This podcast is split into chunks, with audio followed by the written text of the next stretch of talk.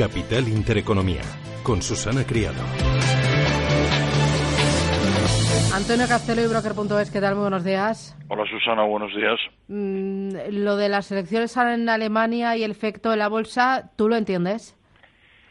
Bueno, la verdad es que llevamos eh, unas cuantas semanas eh, en las que es mm. bastante complicado hablar del mercado, porque realmente decimos, bueno, vamos a tener tal evento, vamos a tener tal evento, vamos a tener tal evento, y, realmente pues los, los mercados pues siguen en un compás de, de, espera y, bueno, pues no se ve, no se ve, no se ve mucho, ¿no? Eh, hoy, pues no sé, quizás de las elecciones en Alemania lo, lo lo único que podemos ver un poquito así es que parece que se ha frenado el euro, está a niveles de 1,19 ahí quizás eh, para perderlo en, en, algún momento, eh, pero pero no hay a nivel de bolsa ya ves que no hay mucho más. Y a nivel de bolsa va a cambiar algo en vuestras recomendaciones. Te lo digo porque esta mañana leía que por ejemplo Ambank veía con gran potencial el sector financiero, señalaba a Beneamro, veía con potencial también el sector sanitario con BASF y también hablaba de otros valores ligados al sector automovilístico.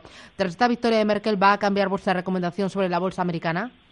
No, eh, yo entiendo entiendo que para nada en absoluto, o sea, no no veo realmente que haya, excepto excepto eh, por lo que te he dicho con el euro, ¿no? Que, que bueno, pues eh, ahora habría que ver con el, el, gobierno que, que puede formar eh, habrá que ver si, si apoyan eh, la política europeísta que Merkel estaba desarrollando, sobre todo con, con Macron, ¿no?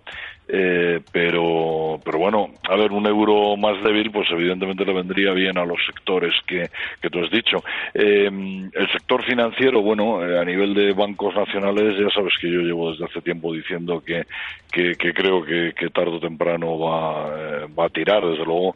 yo sí que estaría en Santander y en BBV en cuanto a la banca doméstica, eh, me parece que, un banco como Sabadell está tremendamente bajo. Y creo que he visto si hago la pluma, algún broker internacional eh, recomendaba Sabadell con un potencial de subida importante. ¿no? sé si tanto, pero bueno, la verdad es que habría que, verlo. Hoy hay que estar pendiente también a ver qué dice Draghi. ¿no? O sea, yo creo que ahora mismo aquí eh, el, partido se juega con lo que digan los bancos, los bancos centrales y es lo que habrá que, seguir. También he leído que, que, parece que el primer ministro japonés eh, va a anunciar el lanzamiento de un paquete de medidas económicas.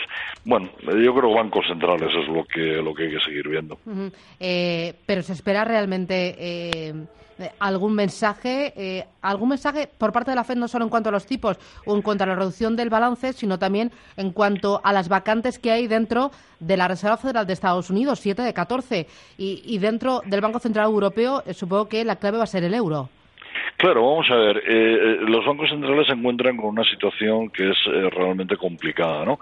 si te acuerdas hace algunos años, cuando iniciaron todos estos programas de, de, inyecciones de liquidez salvajes, la gente decía, uy, qué miedo la inflación. No, la inflación, evidentemente, no hay miedo ninguno. O sea, no, no solamente no está subiendo, sino que incluso está muy baja. ¿Qué problema tienen los bancos centrales? Pues que mm, hay sectores y hay una cierta ya necesidad de pensar en subir eh, en subir tipos de interés, pero por otro lado se encuentran con que bueno pues que la economía sí ha mejorado evidentemente el, la caída de la economía eh, la pararon, pero tampoco hay un crecimiento con un vigor eh, absolutamente absolutamente tremendo, ¿no? Entonces se encuentran bueno una situación compleja paradójica donde realmente pues es complicado ver qué puedan hacer.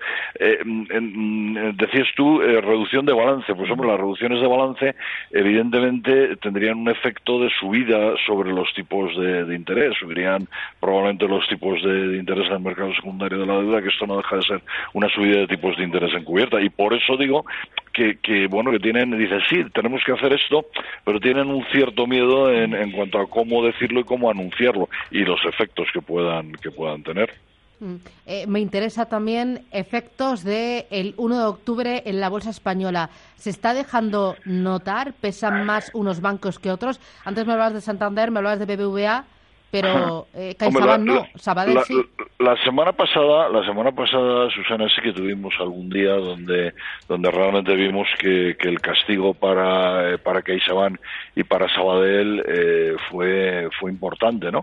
Pero bueno, no sé, yo tengo aquí ahora mismo puestos los eh, los eh, los valores de la bolsa española, CaixaBank hoy sí está cayendo un 1,45, eh, Sabadell un 0,64, o sea, quiero decir que son son porcentajes que bueno, tampoco son excesivamente tremendos. Hombre, yo creo que a medida que se acerque el día 1, pues vamos a vamos a tener más inestabilidad porque realmente pues en fin, la situación es, es ciertamente compleja, ¿no? Pero mm, pero bueno, de momento la bolsa como te digo sigue aguantando en esos niveles en torno a, entre el 10.200, 10.300, 10.400 y no se mueve de ahí. Y, no sé, vamos a ver, vamos a ver qué pasa. Por el momento, hombre, hay los brokers internacionales eh, pues dicen ahí que no puede haber inestabilidad y tal, pero realmente la inestabilidad no terminamos de verla. ¿no? Muy bien, pues Antonio Castelo y broker.es, gracias, buen día. Gracias, Susana, hasta luego. Adiós.